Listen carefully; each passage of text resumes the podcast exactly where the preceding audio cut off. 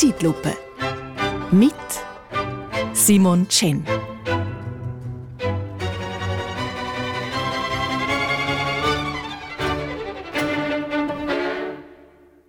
Mir tut die Schweiz schon ein leid.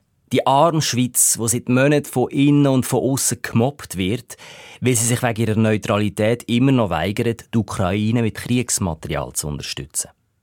Und gleichzeitig ist um unsere eigene Armee auch nicht besonders gut bestellt. Der Armeechef, der Thomas Süssli, hat es gesagt. Mit unseren heutigen Mitteln wäre nach ein paar Wochen Schluss. Im neuesten Armeebericht ist es aufgelistet. Lücken in der Luftverteidigung, erhebliche Ausrüstungslücken im Fall eines bewaffneten Angriffs, Lücken im Abwehrdispositiv der bodengestützten Luftverteidigung, Ausrüstungslücken bei den mechanisierten Verbänden. Hoffentlich jetzt wenigstens noch genug Verbandsmaterial. Nein, Spaß beiseite. Die Schweizer Armee besteht hauptsächlich aus Lücken. Fehlendes Material, zu wenig Personal. Anfangs 90er Jahre hat die Schweizer Armee noch einen Bestand von ca. 780.000 Mann gehabt. Und jetzt sind es trotz Frauen nur noch knapp 150.000. Hey, mit dieser Schrumpftruppe kannst du vielleicht noch Eier abschrecken, aber sicher keinen potenziellen Angreifer. Beste Armee der Welt. Am Arsch. Und statt dass sich die Jungen in der RS für einen Ernstfall wo nach ein paar Wochen vorbei ist, vorbereiten, machen sie irgendeinen sinnvollen Zivildienst, wo ihnen vielleicht sogar noch Spass macht. Ja, hallo? Und unsere Streitkräfte bleiben auf der Strecke, oder was? Aber seien wir ehrlich. Viel entscheidender als die Tauglichkeit der Schweizer Armee, wo etwa Kampfkraft von einem hässigen Kätzli hat, ist ganz klar unsere Neutralität. Die hat uns in den letzten 200 Jahren vor kriegerischen Konflikt bewahrt. Und es ist eine wirklich ausgefuchste Neutralität, die wir hier haben. Wir haben nämlich das Weckli und den Fünfer. Die Schweiz beteiligt sich nicht aktiv an bewaffneten Konflikten, darf aber Waffenhandel betreiben. Das aber natürlich ausschließlich mit guten Staaten, die in keinen Krieg verwickelt sind. Das heißt, wir liefern unsere Panzer nur an Länder, die keine Absicht haben, die einzusetzen.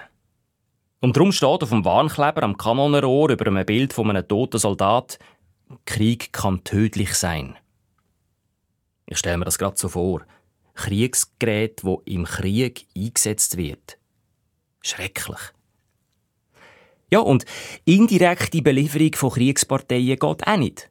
Darum darf die RUAG die 96 alten Leopard-Panzer nicht an den deutschen Rüstungskonzern Rheinmetall verkaufen, weil der die Panzer dann an die Ukraine weitergeben würde.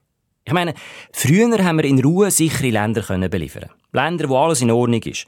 Oder zumindest den Anschein machen, dass alles in Ordnung ist. Aber so genau wollen wir es ja auch nicht wissen. Wir wollen uns ja nicht allzu fest in fremde Angelegenheiten einmischen, weil wir sind ja, wie gesagt, neutral. Aber heute, wegen dem scheiß Ukraine-Krieg, ist das Umfeld für die Schweizer Rüstungsindustrie richtig schwierig geworden.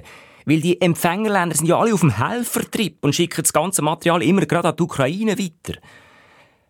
Eine Möglichkeit, unsere Neutralität auszutricksen, wäre ein sogenannter Ringtausch. Also, dass zum Beispiel Lettland Panzer an die Ukraine liefert, während Dänemark Schweizer Panzer nach Lettland schickt. Und wir wären fein raus und könnten ahnungslos sagen, Ringtausch? Gratuliere herzlich. Äh, wer hat denn Kyroten? Und es kennt ja schließlich allen zu gut. Rüstungsexport sichern Arbeitsplätze und spüren Geld in die Staatskasse und stärken so auch unsere humanitäre Tradition. Je mehr Geld die Schweiz mit Kriegsmaterial verdient, desto mehr können wir dann in den Wiederaufbau der Ukraine investieren nächstes Jahr. Äh, oder über, übernächst. Ein altes Sprichwort sagt, wenn du den Krieg vorbereitest, willst du keinen Frieden. Äh, äh nein, Moment. Äh, äh, wenn du Frieden willst, bereite den Krieg vor. Logik für Anfänger. Ich kapituliere. Ich rekapituliere. Schweizer Neutralität ist, wenn die Schweiz Kriegsmaterial nur an Länder verkauft, wo wie die Schweiz nicht eine Armee haben für Krieg, sondern nur für die Vorbereitung vom Krieg. Andere sagen, Krieg kennt nur Verlierer. Das stimmt natürlich definitiv nicht. Der Ukraine-Krieg ist für die internationale Rüstungsbranche wie ein Sechser im Lotto. Und das Schöne, es ist für einen guten Zweck. Die Befreiung der Ukraine. Der Westen liefert Waffen für die Guten. Und durch die Hand der Guten sterben bekanntlich nur die Schlechten. Also win, win, win. Krieg kennt nur Verlieren, so ein Seich.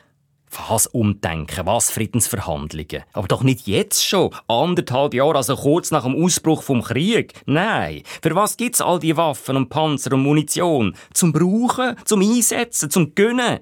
Alles andere wäre Ressourcenverschwendung, Weapon Waste. Und die ganzen Arbeitsplätze auf der ganzen Welt, die Opfer ist doch nicht für irgendein Waffenstillstandsabkommen, come on. Nein, aus dem Ukraine-Krieg kann man noch einiges rausholen. Das ist ein längerfristiges Projekt. Das weiss die Ukraine am besten. Haben Sie es gelesen diese Woche? In Kharkiv bauen sie jetzt schon die erste unterirdische Schule.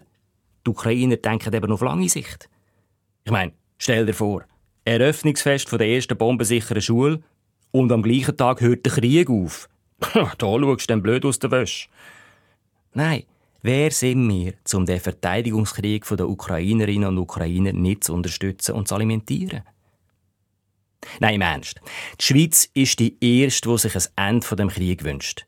Weil erst wenn Frieden herrscht, darf sie die Ukraine wieder mit Rüstungsmaterial beliefern. Aber eben, zuerst müssen wir an unsere eigene Armee denken.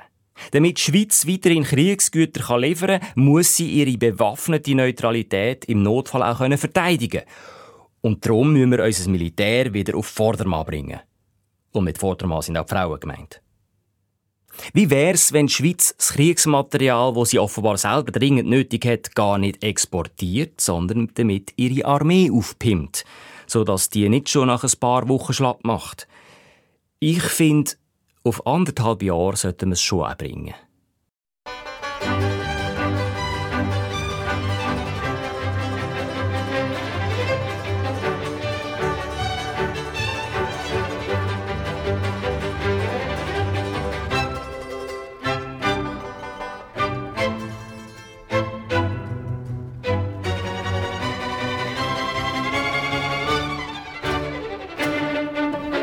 Zeitlupe.